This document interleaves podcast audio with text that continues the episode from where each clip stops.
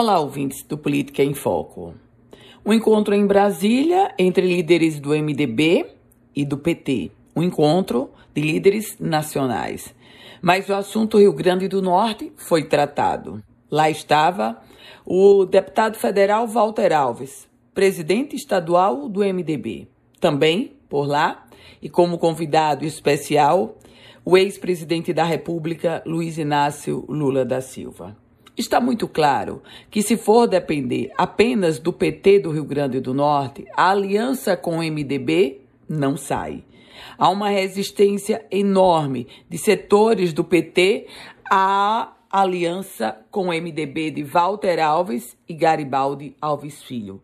Por outro lado, a própria governadora Fátima Bezerra deseja essa aliança com o MDB.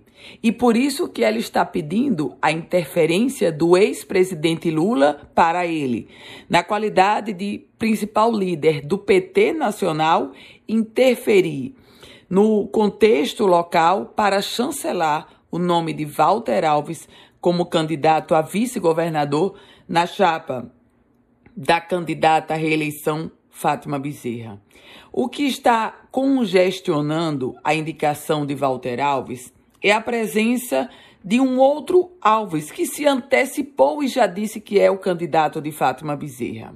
O ex-prefeito de Natal, Carlos Eduardo Alves, que é pré-candidato a senador e já praticamente se antecipou colocando-se numa aliança com o PT, em que pese líderes do PT e do governo Fátima Bezerra terem afirmado que nada ainda foi fechado. O fato concreto das últimas horas é que a gestão do PT nacional e do MDB nacional para fechar essa aliança local é grande. Eu volto com outras informações aqui no Política em Foco com Ana Ruth Dantas.